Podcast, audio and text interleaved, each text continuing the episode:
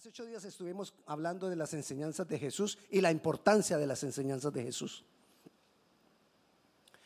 Jesús enseñó a sus discípulos personalmente, pero Jesús, se fue y les dejó el Espíritu Santo para que les recordara todo lo que les había enseñado. Ahora, yo te hago una pregunta. Si primero Jesús lo hace así, a través de su cuerpo con los discípulos, y luego lo hace a través de su espíritu, ¿sigue siendo personalmente? Claro, es algo personal, porque es del espíritu de Él al nuestro. Ahora, el espíritu del Señor todavía sigue enseñándonos. Todavía Jesús nos está dando sus enseñanzas. Él no ha parado de enseñarnos y Él no ha parado de enseñarnos porque Él está interesado, muy interesado. Y quiero insistirte en tres cosas de las cuales Cristo está interesado. No son las únicas, pero por las cuales Cristo murió para nosotros, por las cuales Cristo se hizo carne, por las cuales Cristo enseñó a los discípulos y por las cuales Cristo sigue enseñando a través del Espíritu Santo. Tres cosas. Una, para salvarnos, darnos vida eterna o sea, Él quiere que nosotros estemos allá en la eternidad con Él. Dos, para que seamos felices aquí.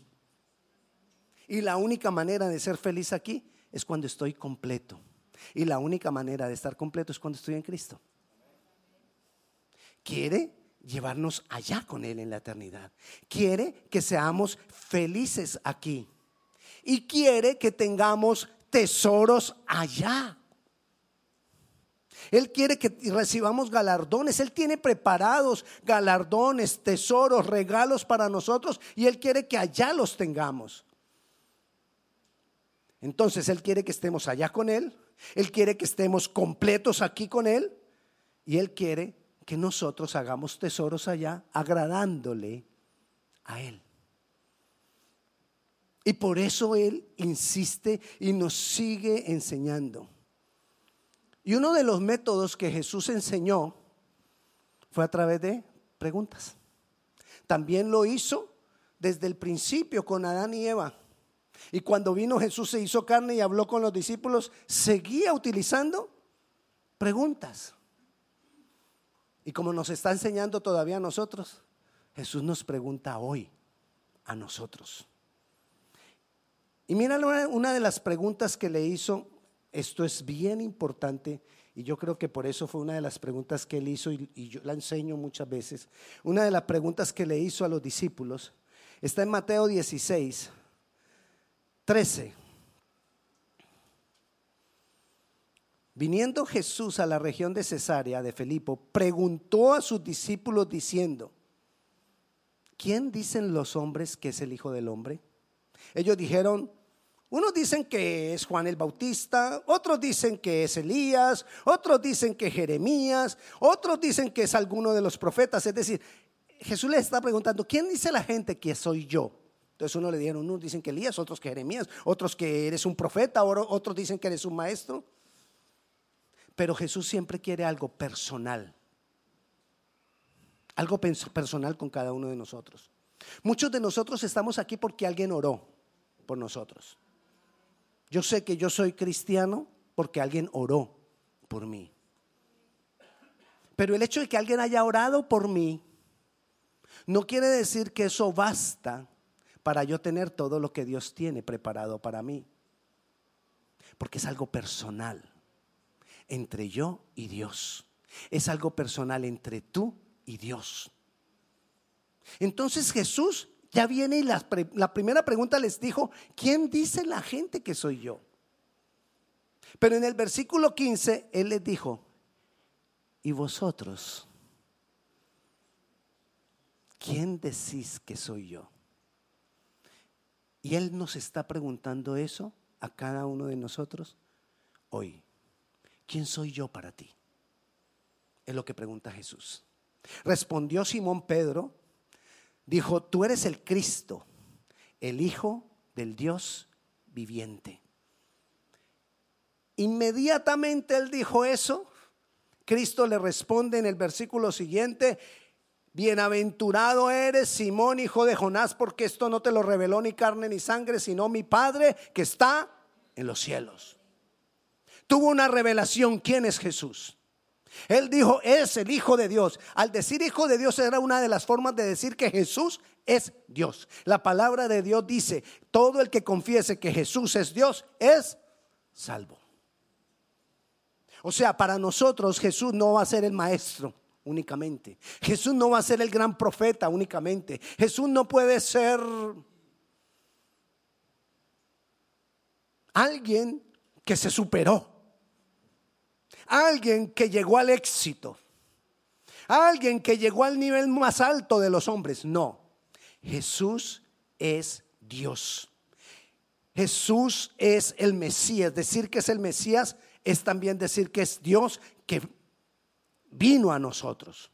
Decir que, decir que Él es el Cristo es decir que Él es Dios. Decir que Él es Señor es decir que Él es Dios.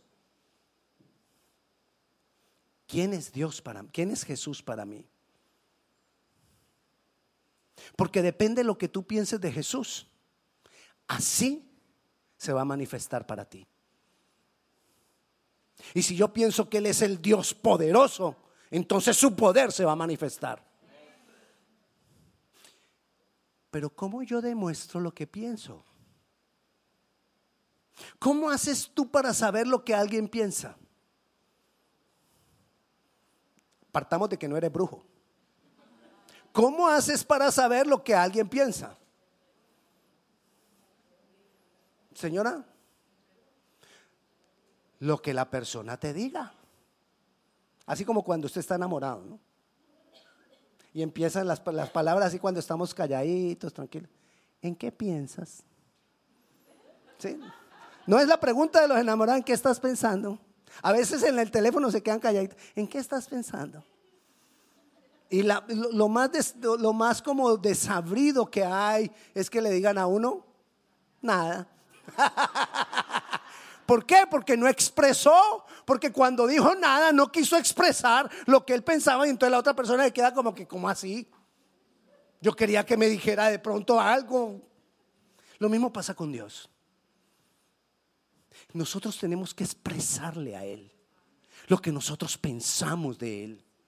Que Él es el Dios poderoso, que Él es el Dios grande, que Él es el Dios maravilloso, que Él se hizo hombre para salvarme. Yo tengo que expresarlo. Ah, pero es que él lo sabe porque él conoce mis pensamientos. Sí, eso también le decimos a la esposa, ¿no? El hombre que le dijo el, día que se casó, te amo y todo eso, y 20 años después ya le dice, ¿tú por qué no me dices que me amas? Pues yo te lo dije el día que nos casamos, cuando cambie de opinión te lo diré. Si no, sigo igual. No tiene sentido, ¿verdad? Oiga. Bueno, entonces la idea es que nosotros le expresemos a Dios, a Jesús, lo que pensamos de Él. Eso desata cosas. Cuando tú expresas que Él es poderoso, su poder se desata. Cuando tú expresas que Él es glorioso, su gloria se desata. Cuando tú expresas que Él puede hacer un milagro, el milagro se desata. Eso depende de lo que yo pienso. Lo que yo hablo depende de lo que yo pienso. Y tengo que hablar lo que pienso respecto a Él. Cuando Pedro dijo eso, Jesús dijo, eso no te lo reveló ni carne ni sangre. Y mire lo que le dice después. Yo también, el versículo 18, yo también te digo que tú eres Pedro y sobre esta roca edificaré mi iglesia y las puertas del Hades no prevalecerán contra ellas y a ti te daré las llaves del reino de los cielos y todo lo que atares en la tierra será atado en los cielos y todo lo que desatares en la tierra será desatado en los cielos. Que le dio autoridad, poder y unción a Pedro porque dijo lo correcto respecto a Jesús. ¿Quién dices tú que es Jesús? ¿Quieres autoridad? ¿Quieres que las cosas se abran para ti? ¿Quieres que los cielos se abran para ti? ¿Quieres que se abra un camino nuevo para ti? Confiesa quién es Jesús para ti.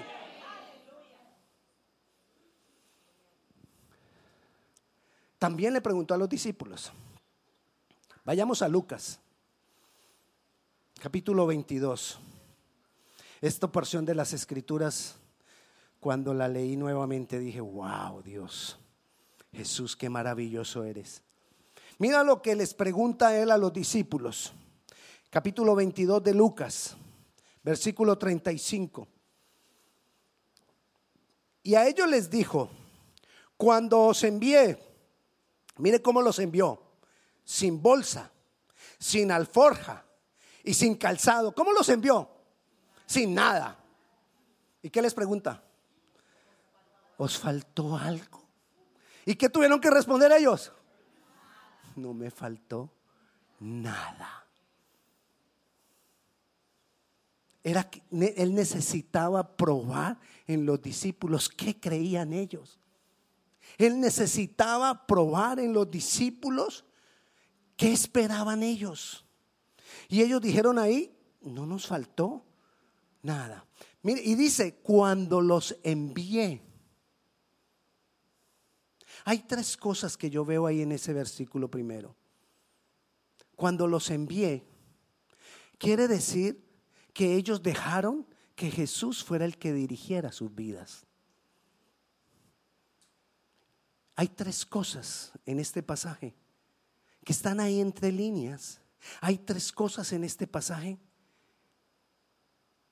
que Dios espera que haya en nosotros para que no nos falte nada.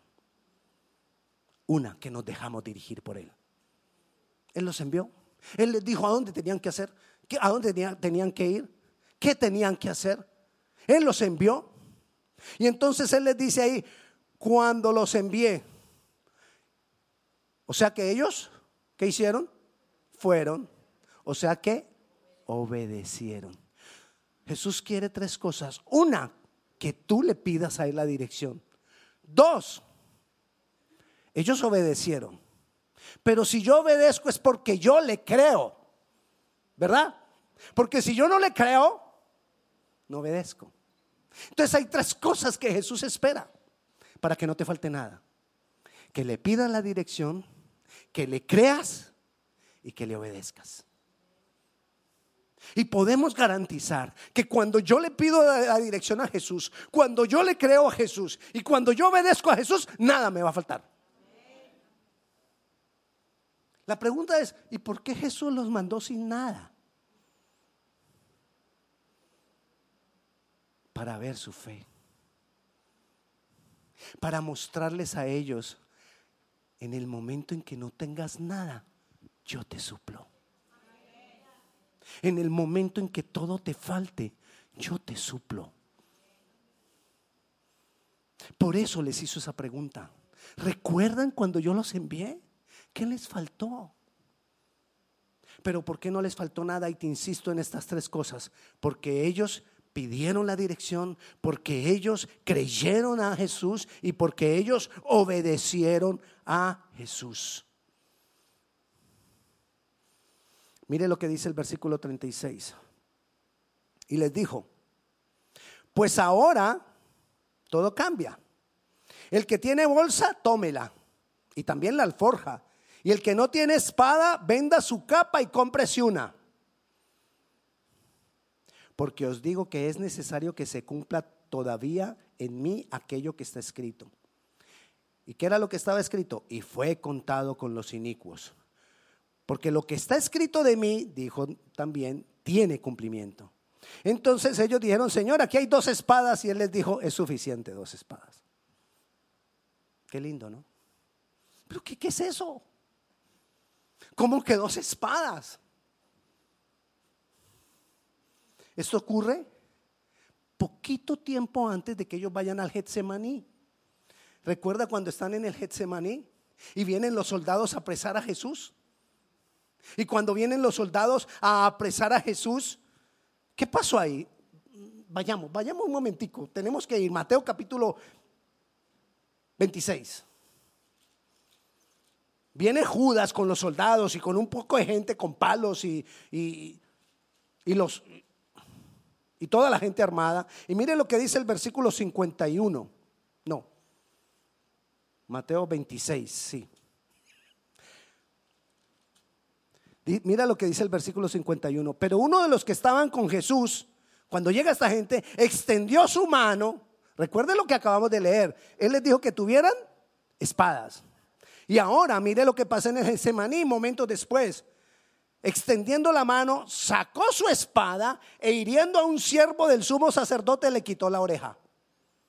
Entonces Jesús le, le dijo, vuelve tu espada a su lugar, porque todos los que toman espada, a espada perecerán.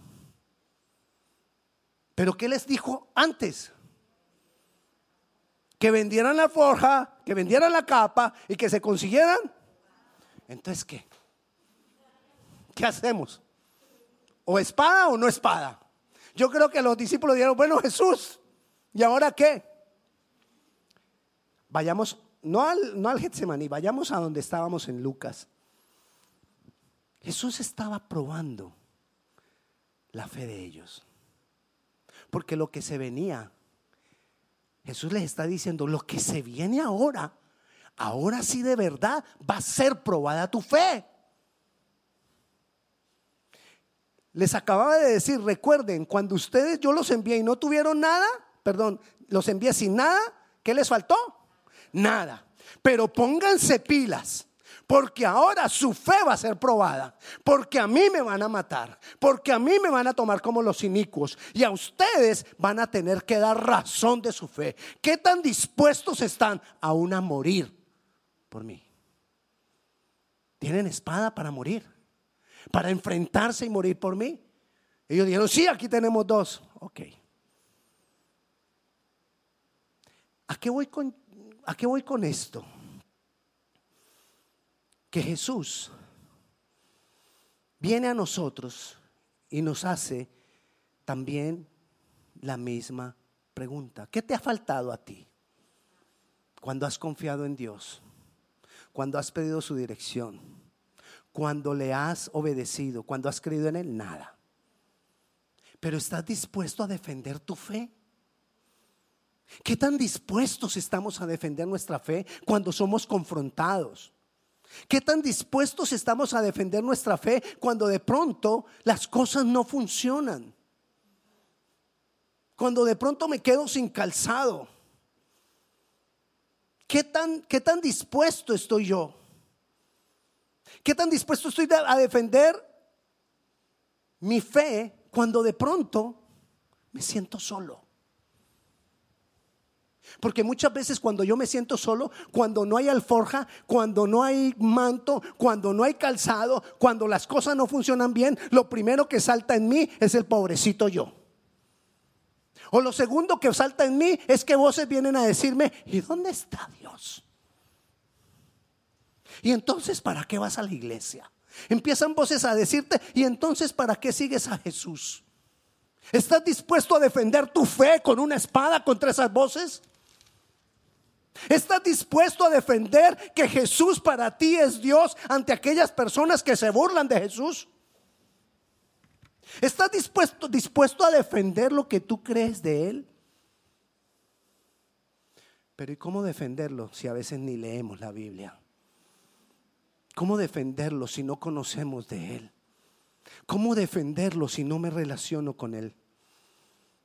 Hay, hay, voces que me quieren desanimar. Mira todo lo que te pasa. ¿Para qué buscas a Dios? Eso le dijeron a Job. ¿Estamos dispuestos a defender nuestra fe?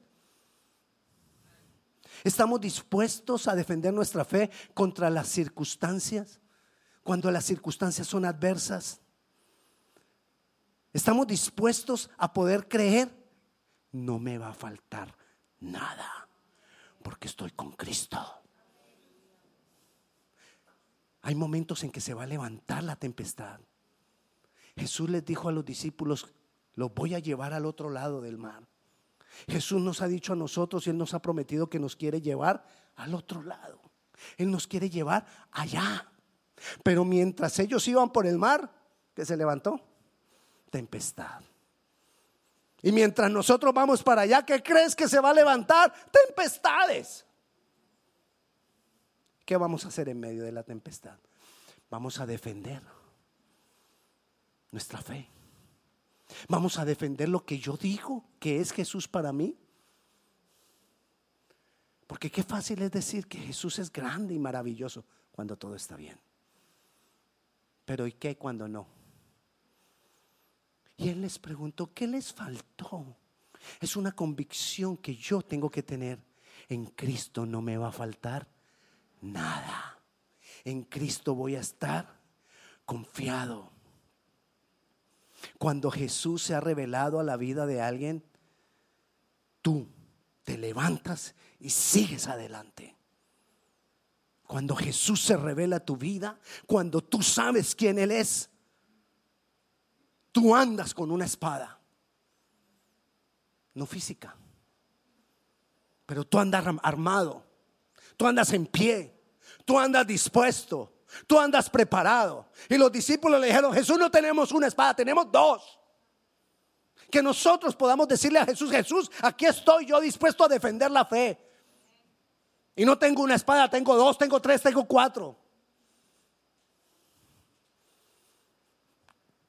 Otra pregunta que Jesús les hizo a los discípulos, ahí mismo en Lucas, capítulo 22, en el versículo 45. Ya después se van al Getsemaní. Están la noche antes de que Cristo fuera entregado. Y dice el versículo 45, cuando Jesús se levantó de la oración y vino a los discípulos, los halló durmiendo. ¿Pero por qué estaban dormidos? A causa de la tristeza. Miremos lo, que estaban viviendo los discípulos. Ellos se quedaron dormidos porque estaban muy tristes. Ellos estaban dormidos porque quizás lloraron. Ellos estaban dormidos porque estaban teniendo una carga fuerte. El maestro le, iba a pasar algo horrible al maestro, el maestro se iba a ir. ¿Qué va a hacer de, todo este movimiento que el maestro nos prometió? ¿Qué va a hacer de todo lo que, lo, que teníamos planeado para con Jesús? Y por causa de la tristeza, quizás se cansaron y se durmieron. ¿Y qué les pregunta Jesús? Versículo 46. ¿Qué les preguntó? ¡Ey! ¿Por qué dormís? Esa pregunta no la hace hoy Jesús a nosotros. ¿Por qué dormimos?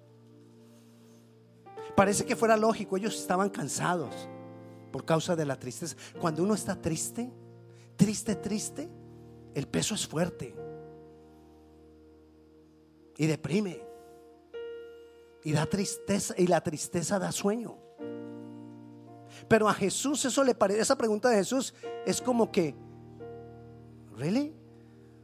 ¿En serio? ¿Están dormidos? Yo sé lo que ustedes están viviendo, pero ¿en serio se han quedado dormidos? Levantaos y orad para que no entréis en tentación. Ahí explica claramente, era normal que estuvieran dormidos, pero para Jesús no era momento de dormir. Hay cosas que para el mundo es normal. Pero para nosotros los que estamos en Cristo, no. Hay cosas que allá afuera pueden ser normales. Para Jesús era absurdo. Porque en el, ¿Por qué en el momento más trascendental tienes que dormir así estés triste? ¿Por qué en el momento más trascendental tienes que dejar de orar así tengas todas las disculpas y todas las justificaciones que tú tengas. ¿Por qué tienes que dormir? Y nos pasa a nosotros que cuando más necesidad tenemos, dejamos de orar. Y nos pasa a nosotros que cuando estamos en tristeza, en angustia, dejamos de orar. Y eso es absurdo para Jesús. Y les pregunta, ¿por qué dormís? ¿Por qué dormís cuando más me necesitas? ¿Por qué dormís en el momento más trascendental de tu vida donde todo tiene, donde te deberías de estar pegado a mí? Es lo que nos pregunta Jesús a nosotros. Muchas veces estamos mal, estamos atribulados, con dificultad. ¿Y qué es lo primero que hacemos? Perdemos la comunión con Jesús. Ya no oramos con fervor. Porque nos centramos en la necesidad. Mira cómo se nos desvía el foco. Yo tengo que estar centrado en Jesús. La necesidad se levanta contra mí.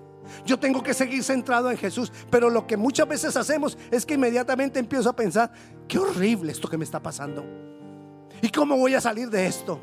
¿Y a dónde voy a ir? ¿Y quién me va a ayudar? ¿Y a quién voy a pedirle? ¿Y qué voy a hacer? Y, y entonces esto va a destruir mi vida. ¿En qué me enfoqué?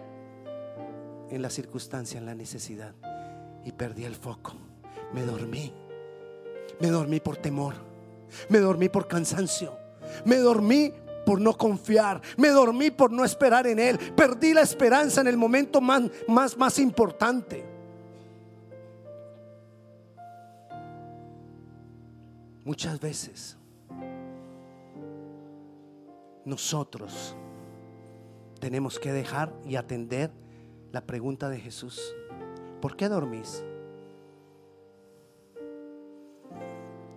¿Y qué nos previene Él? Él dice, en esos momentos es cuando más puede venir la tentación. ¿Cuál tentación? De negarlo a Él. ¿Cuál tentación?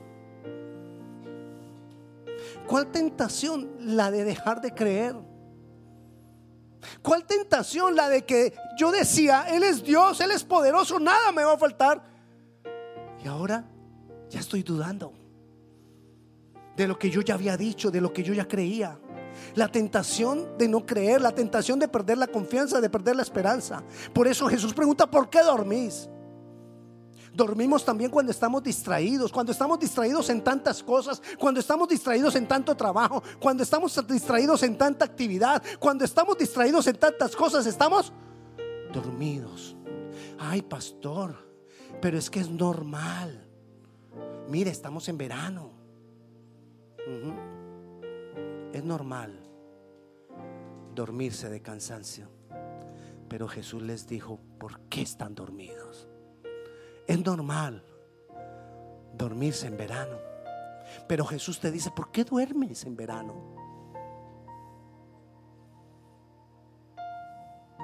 Muchas ocupaciones. Y cuando estamos distraídos, estamos dormidos, no nos damos cuenta que la serpiente acecha. Y va subiendo. Y va subiendo. Y cuando menos piensas, y ahí empieza el lloro. Dios, ¿por qué a mí me pasa esto?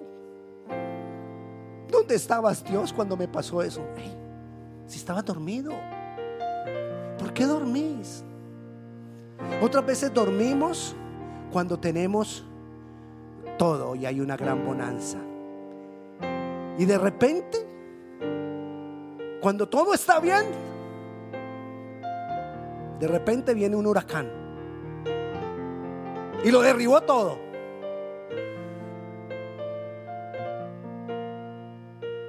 Estábamos dormidos, no estábamos listos y con el huracán vino la tentación de negar a mi Señor. Vino la tentación de negar a mi Jesús. Vino la tentación de no creer más en Él. Vino la tentación de decir Dios no me ama. Vino la tentación de decir Dios no me escucha. ¿Para qué voy a buscar a Dios? De nada sirve. Y Jesús te pregunta, ¿por qué dormís? Si tú estás despierto, si tú estás atento, no quiere decir que no vaya a venir el huracán. Vendrá el huracán, pero no te derribará. No te quitará lo que tú crees de Dios. Sacarás tu espada y dirás, Dios sigue siendo mi Señor. Jesús, yo le sigo creyendo a Jesús. Yo sigo siendo dirigido por Jesús. Yo seguiré obedeciendo a Jesús. Y cuando yo tengo la dirección de Jesús, y cuando yo le creo a Jesús, y cuando yo obedezco a Jesús, nada me va a faltar. Tres cosas para no dormir tres pensamientos que yo debo tener para que el enemigo no me, no me agarre así de, de, repente. Uno, no dormir. Yo tengo que saber no dormir, no dormir, no dormir, no dormir. Hágase así. Hágase, hágase, hágase, hágase. Que sienta, pero siéntalo. No dormir. No me debo distraer. Y no me debo sentir tan cómodo. Porque en esas tres, en cualquier momento, el enemigo se levanta porque él anda buscando a quien devorar. Tres cosas quiere Jesús contigo. Llevarte allá.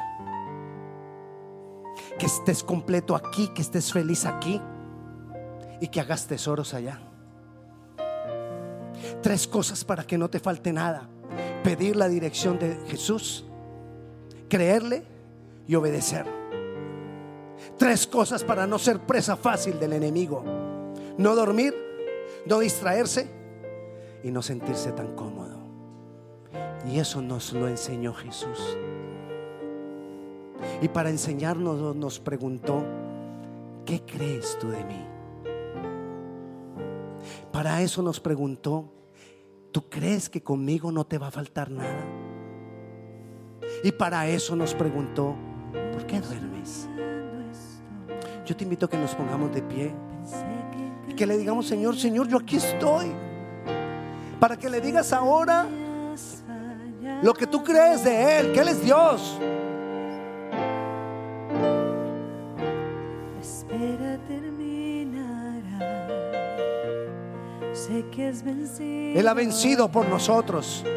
Porque Él quiere que estemos completos en Él. Él quiere llevarnos con Él a la eternidad. Y Él quiere que allá tengamos tesoros. Él quiere transformar tu vida. En ti confiaré. Tu promesa sigue en pie. En ti no nos faltará nada, Señor. Yo lo sé. Confiado andaré. En tus manos Ayúdanos a estar ahí en el lugar de tu habitación. En comunión contigo, En Jesús. ti confiaré. Tu promesa sigue. en pie. Creemos tu promesa. Creemos tu fidelidad. Confiado andaré. Te damos gloria, te damos honra. Entrégale más de ti a Jesús. Entrégate completamente a Él. Dile que tú quieres esto que Él nos ha ofrecido. Que tú decides pedir su dirección. Que tú decides creerle. Que tú decides obedecerle. Que tú decides no dormir. Que tú decides no estar distraído. Que tú decides no sentirte tan cómodo. Tu promesa. Señor, te damos gloria. Señor. Jesús, te damos honra. Yo bendigo la vida de mis hermanos, Señor. En tus manos estaré. Siempre has Siempre has sido fiel. Siempre, Señor. Y nosotros creemos, nada nos faltará. Nada nos faltará porque tú eres Dios poderoso. Tú tuviste la victoria y tú estás con nosotros. Señor. Te damos gloria te damos honra en el nombre de Jesús. Y la paz de Dios sea con cada uno de ustedes. Dios les bendiga.